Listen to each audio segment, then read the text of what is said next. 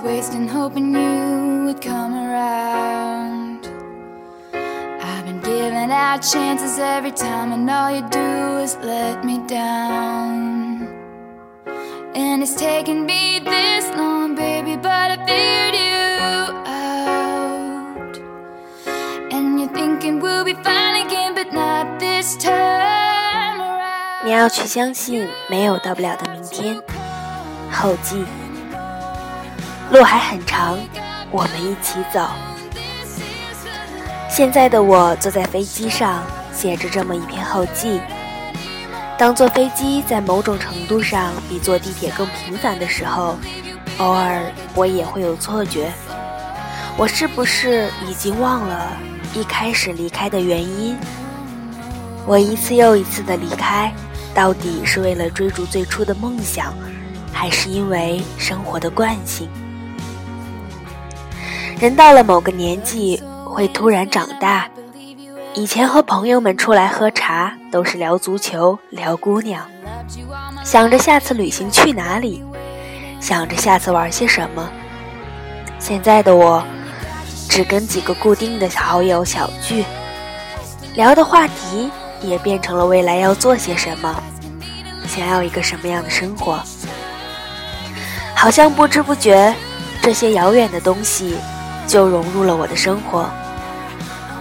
好友唐城的一句话很贴切：以前我们谈恋爱，只要喜欢就足够了，不会考虑更多。现在我们喜欢一个人，不可避免的会考虑到家庭，考虑到未来，我们都开始变得小心翼翼了。那天晚上，我想着自己的变化，在微博里写：“你知道，对于感情，十七岁的我和二十三岁的我有什么区别吗？”嗯，十七岁的我感受到了一点点喜欢，就会去相信这份感情和眼前的人，并且无所谓的付出。二十三岁的我。哪怕感受到了很强烈的感情，也无法完全相信这份感情。即使想要全身心投入，骨子里也还是有所抵触。写完后，我突然浑身打了一个寒战。什么时候起，我变成了一个连自己都感到陌生的人？所以这个时候，文字显得那么重要。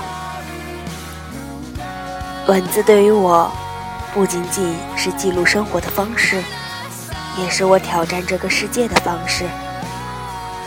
当世界尝试着把我驯养的时候，我用文字提醒着自己，内心还没有磨灭的热情。我用文字记载着曾经用力生活的痕迹，提醒着我，没错。就是因为我经历了这些，我才会变成现在的这个我。有些话再不说，就快要忘记了，就要快要忘记当初的自己是怎样的信誓旦旦，当初的自己有着怎样的拼劲儿和梦想，就快要忘记自己高中时在笔记本写下的梦想，就快要忘记课堂里偷偷发给他的信息。就快要忘记离开故乡的时候彼此的鼓励了，就快要忘记最后分开时互相的祝福了，就快要忘记坐在明亮的教室里做着一道道做不完的习题的自己了，就快要忘记一直到十二点都没有睡，为了发给你生日快乐的心情了，就快要忘记自己最初。最疯狂的坚持了。希望你看完这本书以后，还能想起曾经为之疯狂的一切，把它们珍藏起来也好，把它们重新拿起来也好。我只希望你不会忘记，毕竟在你的黄金年代里，是这些陪伴着你一起度过的。那么接下来要说些什么呢？那就说说我自己吧，很想去相信一段感情可以很持久很持久，骨子里却觉得这样的一件事情太难太难。不知不觉对大部分感情开始持怀疑态度，可是又会去相信感觉。即使是一直学着权衡利弊，对于感情很怀疑，可一旦遇到某个人，我一定会放弃那些所谓的大道理，照样二逼的全身心投入。又想要把遇到的人、见过的事都记下来，趁年轻；把感动过的、奋斗过的都写下来，趁还记得；把爱过的人、折腾的青春折腾下去，趁还热血。拥有一个其他人都没有的青春，这样才算活过。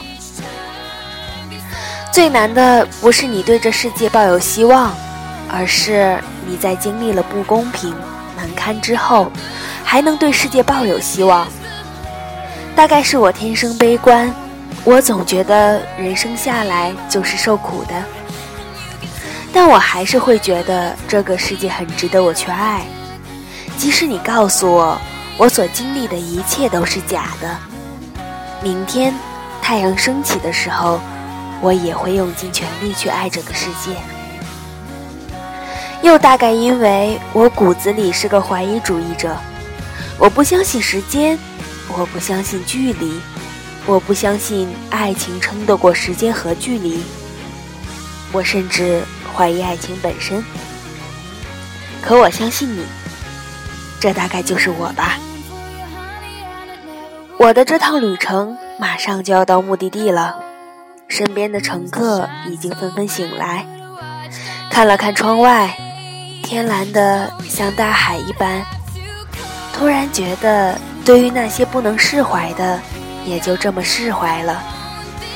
那些看不清的未来，似乎也不那么可怕了。完成每一段小的旅程，就能最终到达目的地。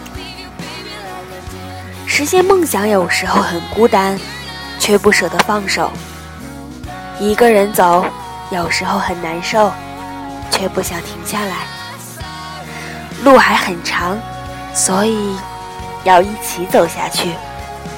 没错，我们一起走。